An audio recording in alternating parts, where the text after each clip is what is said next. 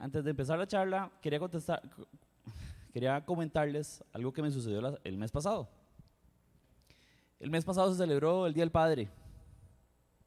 Yo no tengo ningún problema con mi papá, ni nunca lo tuve, ¿verdad? Nunca tuve un tema que no nos hablábamos por cierto tiempo. Pero, pero, es, pero siempre cuando viene el Día del Padre yo siento como algo que necesito, ¿verdad? Como para decirle. Y no sé por qué. Bueno, ya sí sé por qué, ahorita se los voy a explicar.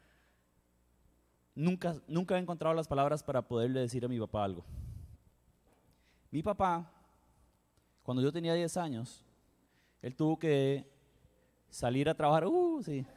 Él tuvo que. eh, venía mi hermano en camino, entonces tuvo que conseguir dos trabajos. Entonces él trabajaba de 8 a 5 en un canal de televisión. Todavía trabaja ahí, en Canal 13, ese canal que nadie ve. Y, y, y trabajaba en Pizza Hut de 6 o 7 a 12. Entonces, de ahí nunca lo veía. Cuando él llegaba, ya- yo ya estaba dormido, tenía 10 años. La parte afectiva de, de mi casa era mi papá. Él siempre me abrazaba, siempre me besaba. Y yo a esa edad no quería que me abrazara ni me besara enfrente de mis amigos. Y él siempre quiso darme ese amor. Cuando tuvo que ya dejar de trabajar, cuando empezó a trabajar, ya se quitó eso. Se quitó como esa, como, ¿verdad? No lo, no lo empecé a ver y no lo empecé a ver.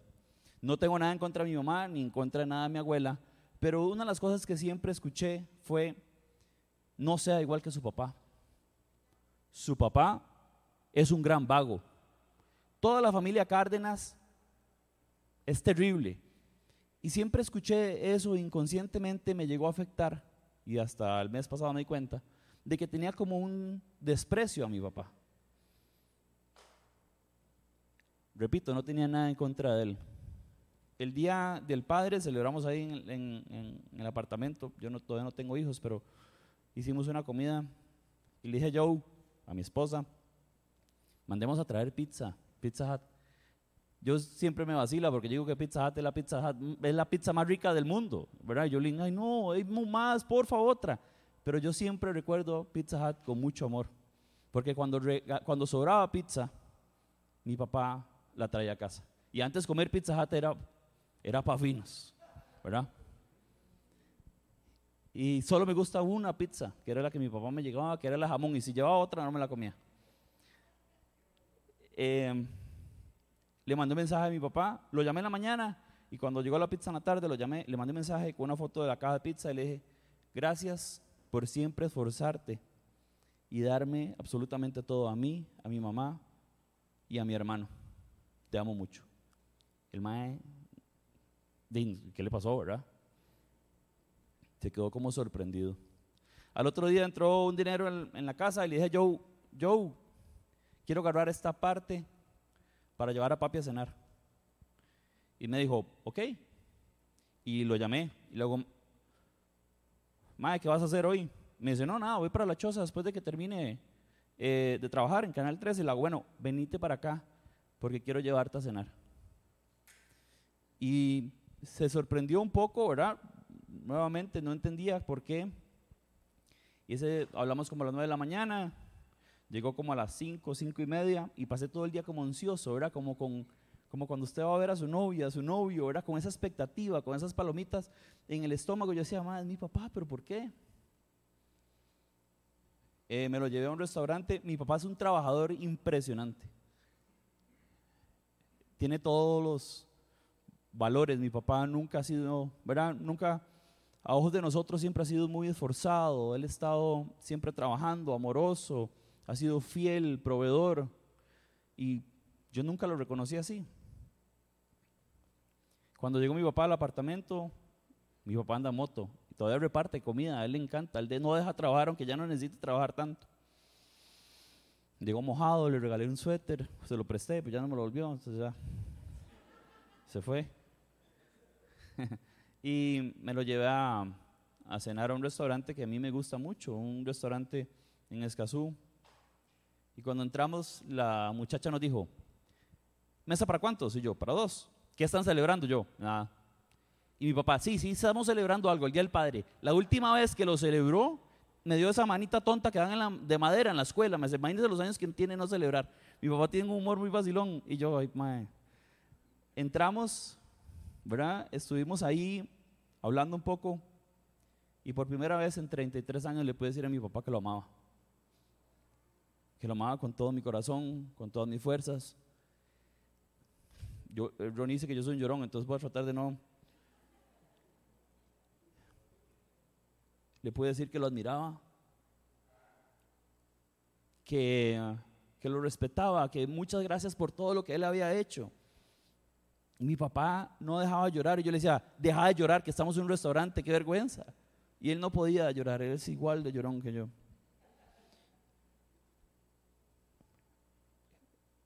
No importa si usted, y eso me lo puso ahora el Señor ahí, no importa si su papá ha sido bueno o malo, yo pongo mi ejemplo como papá, pero ahora cantábamos, todos somos hijos de Dios. Y nuestro papá, aunque no sea, ¿verdad? Aunque no sea esa, esa imagen que yo estoy dando hoy, tenemos un Dios que es nuestro Padre y podemos decirle lo mismo.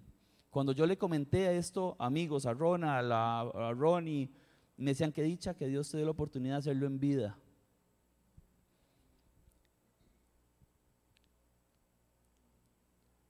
El mes pasado no solo el Día del Padre se celebra. No voy a decir la palabra completa, pero el mes, el, mes pasado se celebraba el mes del amor. Y hacen una caminata. El 14 de febrero también celebran un día especial para el amor. Que el amor triunfó y todo este montón de cosas, pero el amor triunfó hace dos mil y pico años cuando Dios entregó a su Hijo único para salvarnos y tener vida eterna. Ese es el concepto del amor. Ese es el verdadero amor. Hay una palabra que es bien, así que es, bueno, a mí no me gusta mucho usarla en realidad y usted se la va a escuchar a todos los futbolistas. Oye, nos sacrificamos demasiado en la cancha. ¿Verdad? Es un verdadero sacrificio lo que hicimos hoy. Cuando entendemos qué significa sacrificio, ahorita lo vemos como palabra clave, o lo podemos ver de una vez. El sacrificio es un, es un acto de abnegación inspirada por la vehemencia del amor. Quiere decir que uno renuncia voluntariamente a, sus propios deseos, voluntariamente a sus propios deseos, afectos e intereses para el beneficio de otras personas. Ese es el verdadero sacrificio. Dios hizo realmente un sacrificio. Por eso a esta charla le puse el verdadero amor. Porque yo no sé si todos, todos los días, le decimos a Dios, le decimos a nuestro Padre, a nuestro Padre eterno que lo amamos. Y a nuestros familiares también, hijos, hermanos, hermanas, esposos, esposas, al que esté con usted a la par. Que no sea muy tarde para decirlo. Porque al principio, porque primero uno ama a Dios con todo su corazón y con todas sus fuerzas, se ama a uno y uno ama a los demás con ese amor que recibe, ¿verdad? Es, ese es como el orden. Pero voy a orar primero. Y vamos a estar en un versículo que es el versículo, bueno, el de todos, está en las camisas, en las tazas, ustedes se lo regalan y siempre está ahí. Es el más simple. Y es el más pequeño. Tal vez hoy la charla va a ser muy pequeña. Pero hoy vamos a derramar el amor de Dios en nosotros. Así que oremos. Gracias Espíritu Santo. Gracias. Te pido que te muevas, te muevas con poder aquí, Señor. Que traigas restauración a nuestras vidas, Señor. Enséñanos realmente de tu amor. Derrama tu amor todo el rato, Señor, que yo esté hablando de ti. Empodérame, quita palabras que no son, quita palabras que no tengan que decir, Señor. Y te pido que todo el rato, Señor, tu Espíritu Santo se esté moviendo entre, los, entre, entre las sillas, Señor. Lo podamos sentir, lo podamos escuchar, lo podamos oler y que nos amarres, Señor, con tus cuerdas de amor. En el nombre poderoso de Jesús. Amén.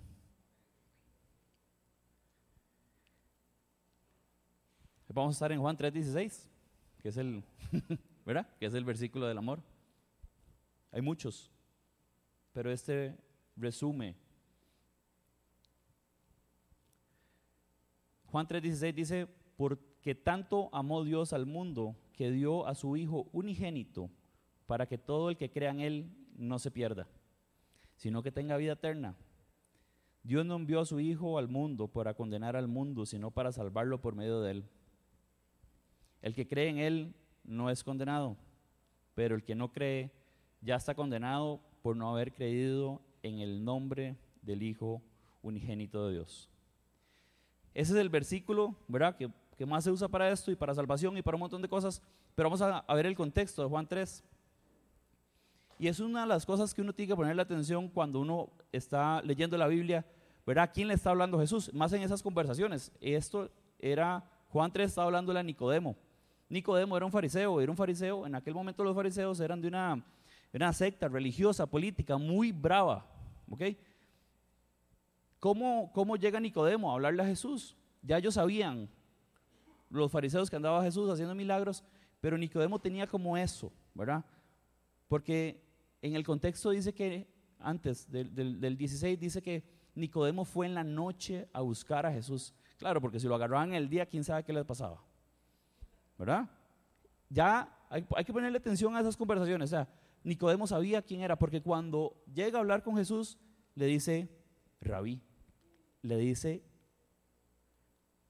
rabí, le dice maestro, ¿verdad? Él, ya, lo, él reconocía. Y recuerden ese, ese nombre, Nicodemo. No es importante, pero sí es bien bonito lo que hace Nicodemo al final de la historia.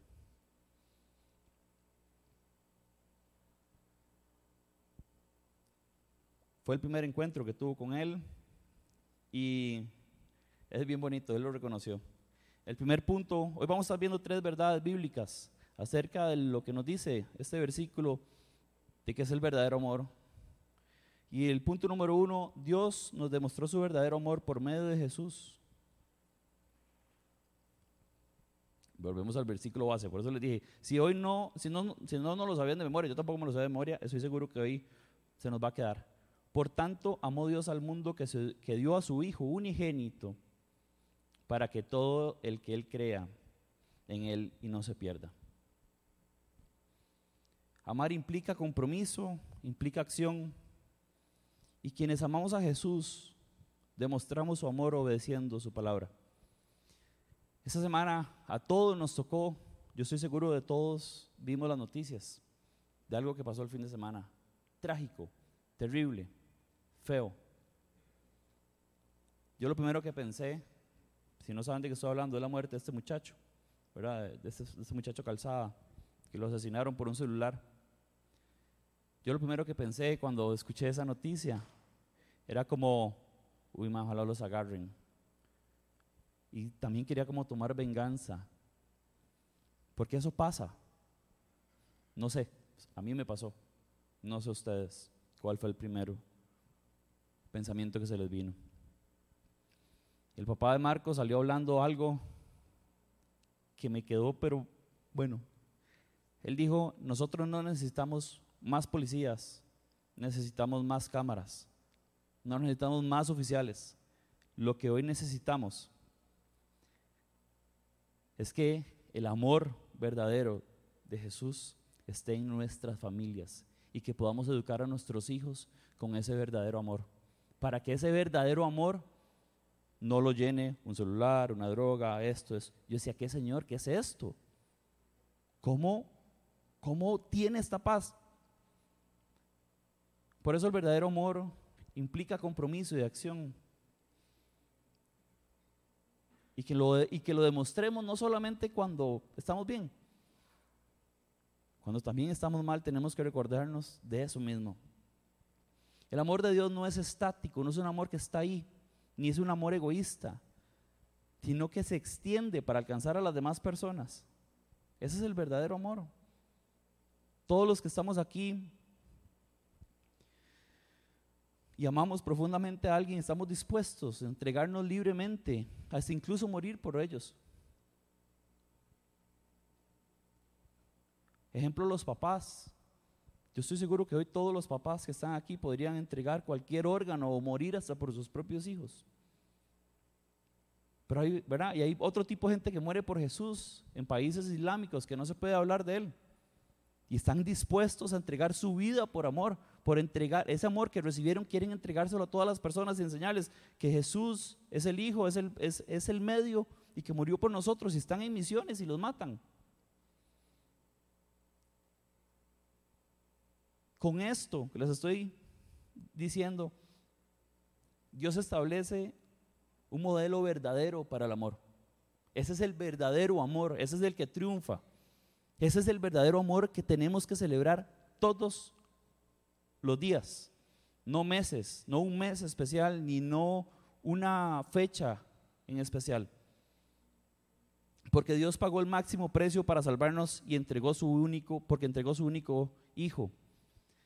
A mí me gustan mucho los números, bueno, a veces la verdad no tanto, pero sí soy como de leer y todo eso.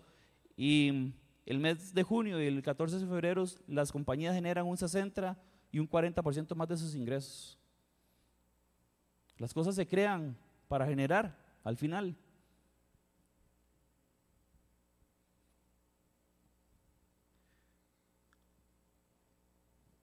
Si nosotros amamos a alguien, yo no sé si alguno de ustedes alguna vez tuvo un amor que no fue correspondido, se enamoró y no le dieron pelota, y, ¿verdad? Es feo cuando no es correspondido el amor. Estamos correspondiendo realmente el amor de Jesús todos nosotros. Póngase en, esa posición de que, no, ¿verdad? de que no somos amados, ese amor ¿verdad? no correspondido. Somos nosotros realmente correspondidos, o sea, correspondemos nosotros realmente al amor de Jesús, el amor de Dios. Juan 14, 21 nos dice que, que ¿quién, es, ¿quién es el que ama? El que, hace el que hace suyos mis mandamientos y los obedece. Y el que me ama a mí, ama a mi Padre. Y, el que me ama a mí, mi Padre lo amará y yo también lo amaré y me manifestaré en él.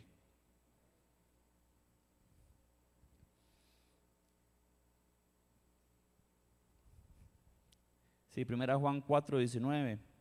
Dice, nosotros amamos a Él porque Él nos amó primero.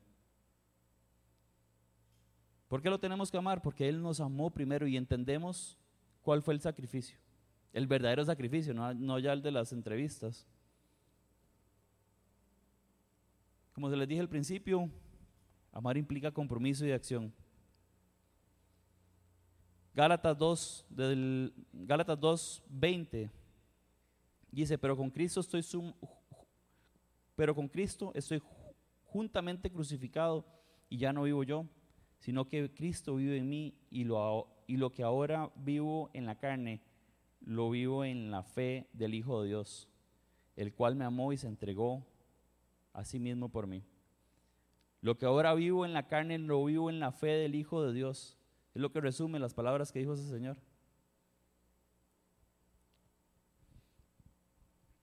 Punto número dos. Y se me olvidó lo que se me olvidó decirles lo que siempre les digo al principio.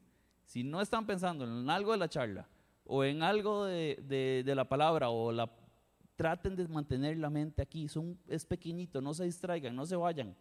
Es bien importante eso, que siempre estemos pensando en lo que estamos pensando. Y si no es algo relacionado al tema o al Señor o una relación así, es mejor traer, decir, no, esto no todavía, voy a enfocarme en esto. Dice, el verdadero amor de Dios no vino a condenarnos, sino para salvarnos por medio de Él. Les voy a contar algo. Cuando mis papás han estado como on-off en la fe, ¿verdad? Ahí en sí, no, ahora están más conectados, pero no dejan, ¿verdad? Sus cosas. Antes estaban en la iglesia católica y se pasaron y en ese juego han estado. Cuando se pasaron por primera vez ¿verdad? a dejar la iglesia, a la religión católica, por así decirlo, mi abuela llegó y me dijo, ay, usted no sabe lo que les va a pasar. No van a prosperar nunca. Es que usted no sabe. Y empiezan a irse para abajo y para abajo y para abajo y para abajo y para abajo y para abajo y no se van a levantar. Yo tenía, no sé, 13, 14 años, me asusté demasiado. Yo dije, uy, ¿qué hicieron? Sí, uy. Pero no hay solo un versículo en la Biblia que hable que Jesús nos viene a condenar. No hay ni uno solo.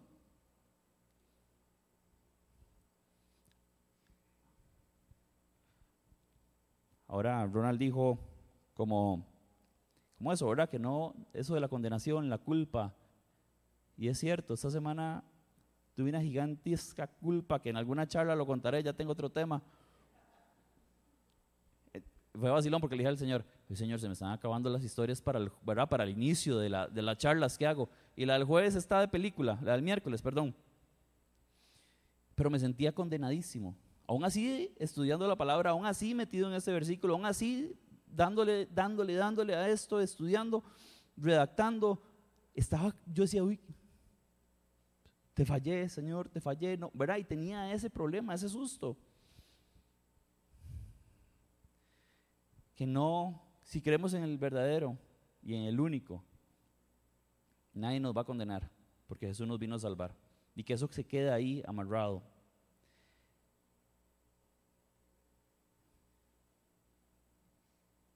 El verdadero amor de Dios no vino a condenarnos, sino vino a salvarnos por medio de Él. Es el segundo punto y lo leemos en el versículo. Dios no envió a su, Hijo al mundo para condenar al mundo, sino para salvarlo por medio de Él. Es sencillo, ¿verdad? Ahí está la verdad. Eso es muy importante. Cuando hay una verdad absoluta como esta, o como este versículo, siempre van a querer desvirtuarla. O sea, toda, toda mentira ocupa una verdad, ¿verdad? Para, para, para destrozarla. El amor ha sido destrozado últimamente. Ha sido demasiado rápido, demasiado banal. Usted ve las parejas se casan y se divorcian pronto, ¿verdad? Cambian novios, cambian novias, no hay un propósito.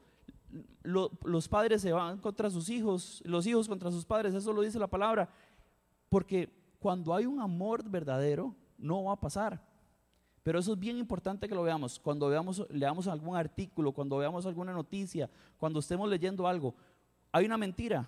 Y usted dice, no, tal vez esto no. Vamos a la verdad. Y la verdad es la palabra. En la, palabra encontramos la verdad y podemos, podemos agarrar y decir, esto es mentira por esto y esto y esto, y esto lo dice el Señor. Cuando hay una verdad absoluta, la van a querer destruir. Y esa es una. Dios no envió a su Hijo para condenarnos sino para, salvar sino para salvarnos. Sí. Lucas 19:10 dice, porque el Hijo del Hombre vino a buscar y a salvar lo que se había perdido. Y Juan 14:6 dice, Jesús le dijo, yo soy el camino y la verdad y la vida. Nadie viene al Padre si no es por mí. Yo soy el camino y la verdad y la vida. Nadie viene al Padre si no es por mí.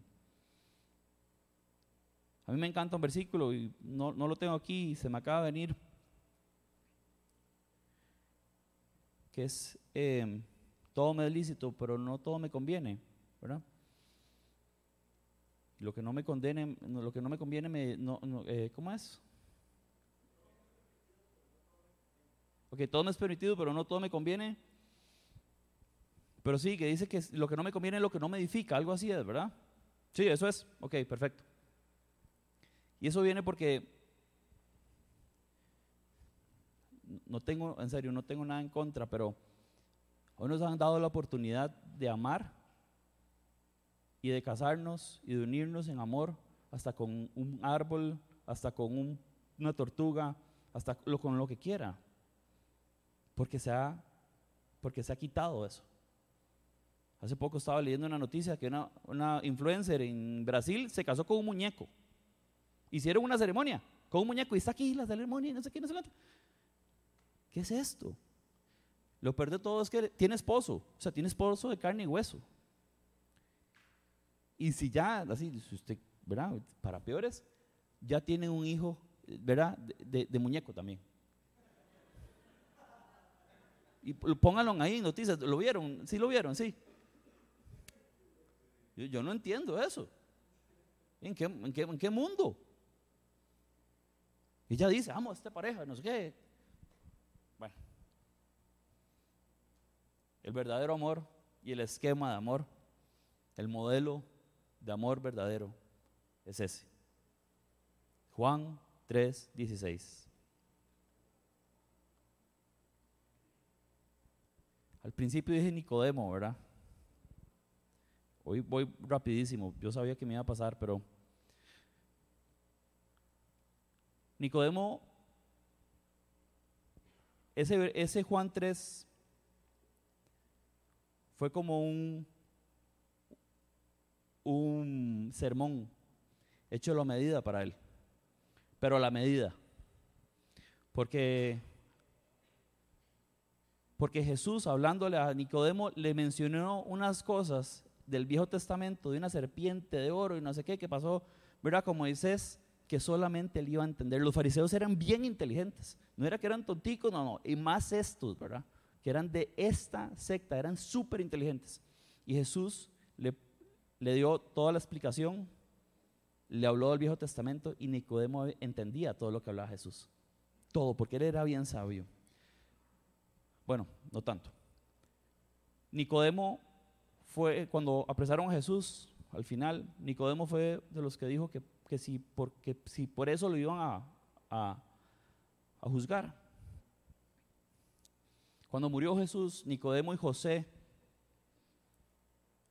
no José el papá de Jesús, ¿verdad? El que tuvo terrenal, fueron, es otro José, fueron los que fueron a pedir el cuerpo Jesús, digo, Nicodemo no dejó de ser Nicodemo, ¿cierto?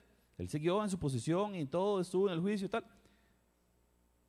Pero ya estaba tocado por Jesús, porque él fue a buscar su cuerpo para hacer, ¿verdad? La sepultura, envolverlo y meterlo.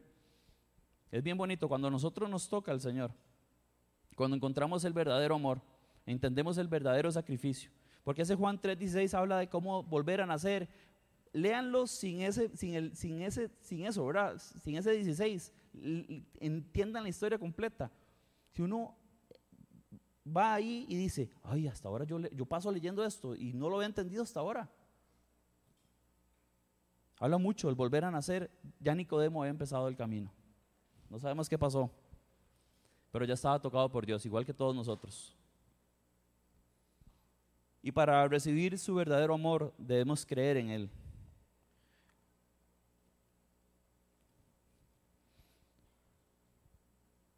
Todos creemos en Él. Ronald me hizo una observación demasiado chiva cuando le mandé la charla para que me la revisara. Y es que me puso, di, los demonios también creen en Él. ¿Verdad? Pero ¿cómo creemos realmente nosotros en Él? ¿Hacia dónde vamos? ¿Qué hacemos? ¿Verdad? Podemos creer, pero si no actuamos como realmente tenemos que actuar, ¿qué estamos haciendo? Era una pequeña como aclaración, porque el, versículo que va ahí después del el tercer punto es, el que cree en Él no es condenado, pero el que no cree ya está condenado por no haber creído en el nombre del Hijo unigénito de Dios. Ahora en la adoración, cada vez que me pasa esto, yo, ¿verdad? Yo digo, buen puñado, Ronald es es bien, bien usado porque yo estoy allá y yo digo, mira, esto me sirve a mí para la charla, me, me la está cantando. Qué bonito es no ser condenado, ¿verdad? Qué bonito es no ser condenado. Juan 11, 25, 26 le dijo a Jesús, yo soy la resurrección y la vida, el que cree en mí, aunque esté muerto, vivirá. Y todo aquel que vive y cree en, e, en mí no morirá eternamente. ¿Crees esto? Juan 6:35, Jesús le dijo, yo soy el pan de vida, el que, me, el que a mí viene nunca tendrá hambre, y el que, cree, el que en mí cree nunca tendrá sed jamás. Qué delicia, ¿verdad? En tiempos difíciles, entender que Jesús es el pan de la vida, el que viene, ¿verdad? Que nunca vamos a tener hambre, nunca vamos a tener sed. Hay un versículo, no lo tengo, no sé si está todo, ¿verdad? hay varios versículos que dicen del amor y vayan, a buscarlos. Dice el amor eh, no se enoja, siempre, todo lo soporta. No los traje aquí porque son versículos bien bonitos, pero no quería meterlos. Quería como entender ese sacrificio y ese amor. Hay un versículo, 1 Corintios 13, 8, que voy a leer el principio. Dice que el amor es paciente y bondadoso, no es envidioso. Vamos a leer el verso 8. El amor jamás se extingue. Mientras que el don de profecía cesará, el de lengua será silenciado y el de conocimiento desaparecerá, porque conocemos y, porque conocemos y profetizamos de manera imperfecta, pero cuando llegue lo perfecto, lo imperfecto desaparecerá. La práctica es el amor. Amamos a nuestros hermanos, amamos a nuestros hijos, amamos a nuestro Padre, amamos a Jesús. Mientras estamos aquí y llega lo perfecto, utilicemos todos los dones, ¿verdad? Como dice. Pero cuando Él llegue ya, lo único que vamos a estar es adorando y vamos a necesitar el amor. El amor es lo que no se va a extinguir.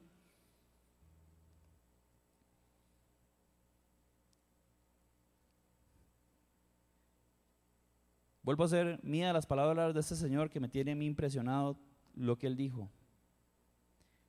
Lo que necesitamos es más amor en las familias. Es más amor en las familias. Y ya sabemos qué es el amor. Ya sabemos qué es el amor.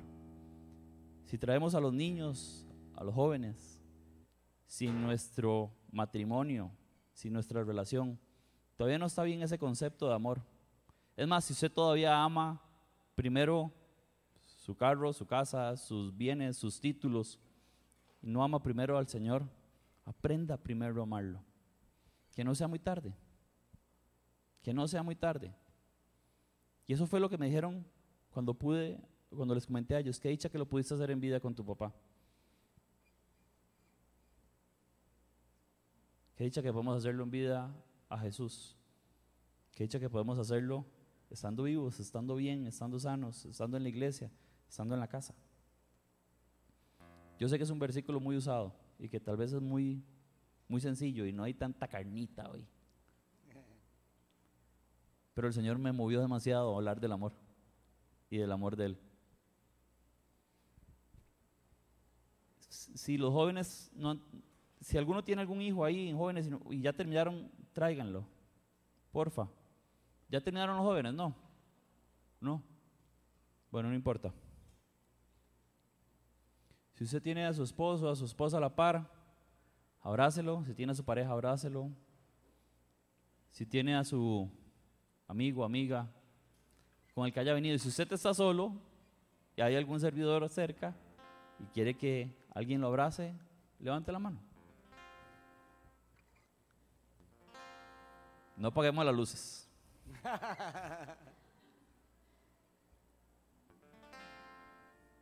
Pero sí, apaguémoslas mejor.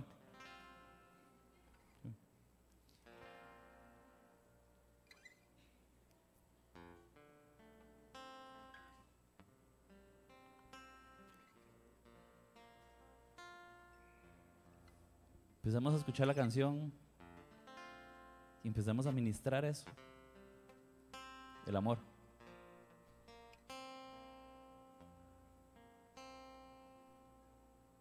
Digámosle a Jesús cuánto lo amamos. Ahí en pareja. No importa, si tiene que hacerlo voz alta, hágalo. Que se escuchen, no importa. Siéntase cómodo.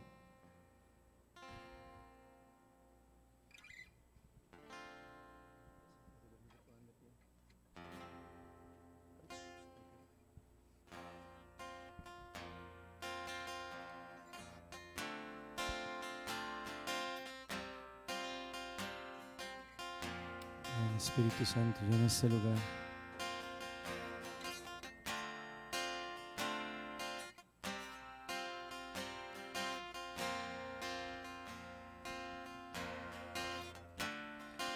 Antes de hablar, cantaste sobre mí.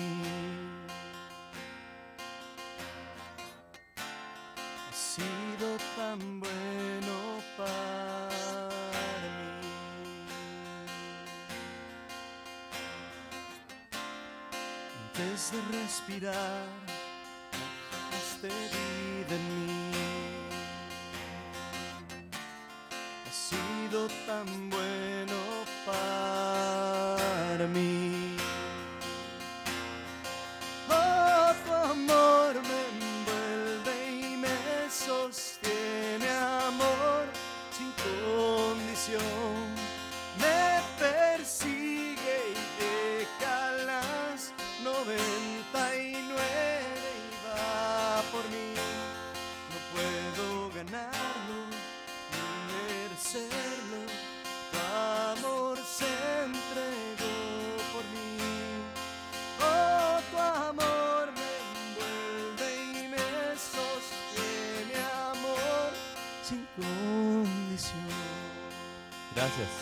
gracias Jesús.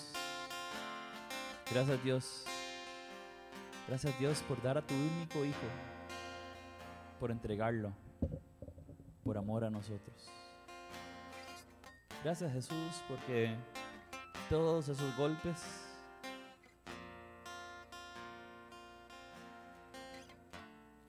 todos esos azotes, todos esos latigazos,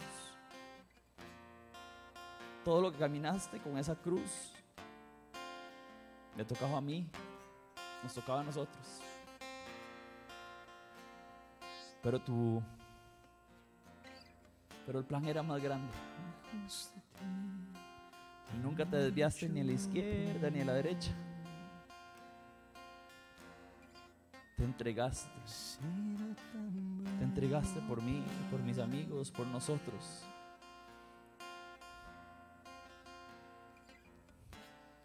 Realmente tuviste un acto de ab- de abnegación inspirado en la vehemencia del amor. Fluye, Espíritu de Dios, fluye más, fluye más.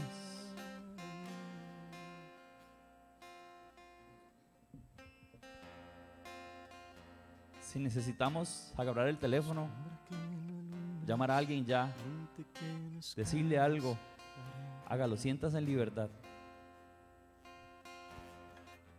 Tiene que pedir perdón, si tiene que pedir perdonar, si tiene que, tiene que pedir perdón, si se tiene que perdonar, hágalo. No se condene usted mismo, porque el que se entregó por nosotros no vino a condenarnos, sino que vino a amarnos.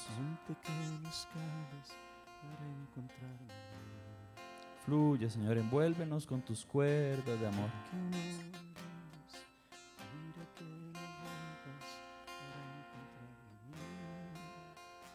Fluye más, fluye más.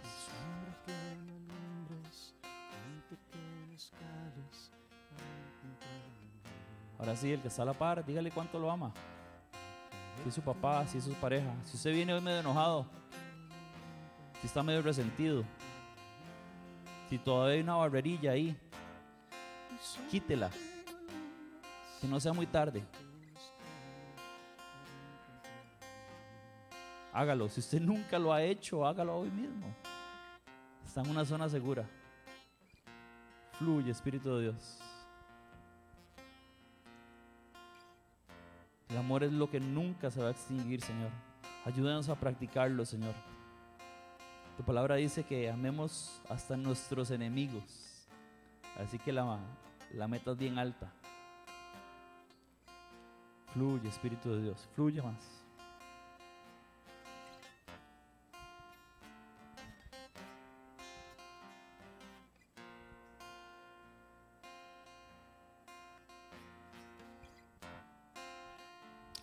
Escuchando, escuchando Andrés, eh, pues claramente el Señor me, me puso a buscar y compartir con ustedes. Conocemos también Colosenses 3:14, ¿verdad? Dice, por encima de todo, vístanse de amor, que es el vínculo perfecto. Pero antes del 14 está el 13 y el 12. y, y escuchándote ahora, creo que el Señor nos está llamando hoy a, a tener- a abrir ese corazón y a, y a traer la humildad que se necesita para amar.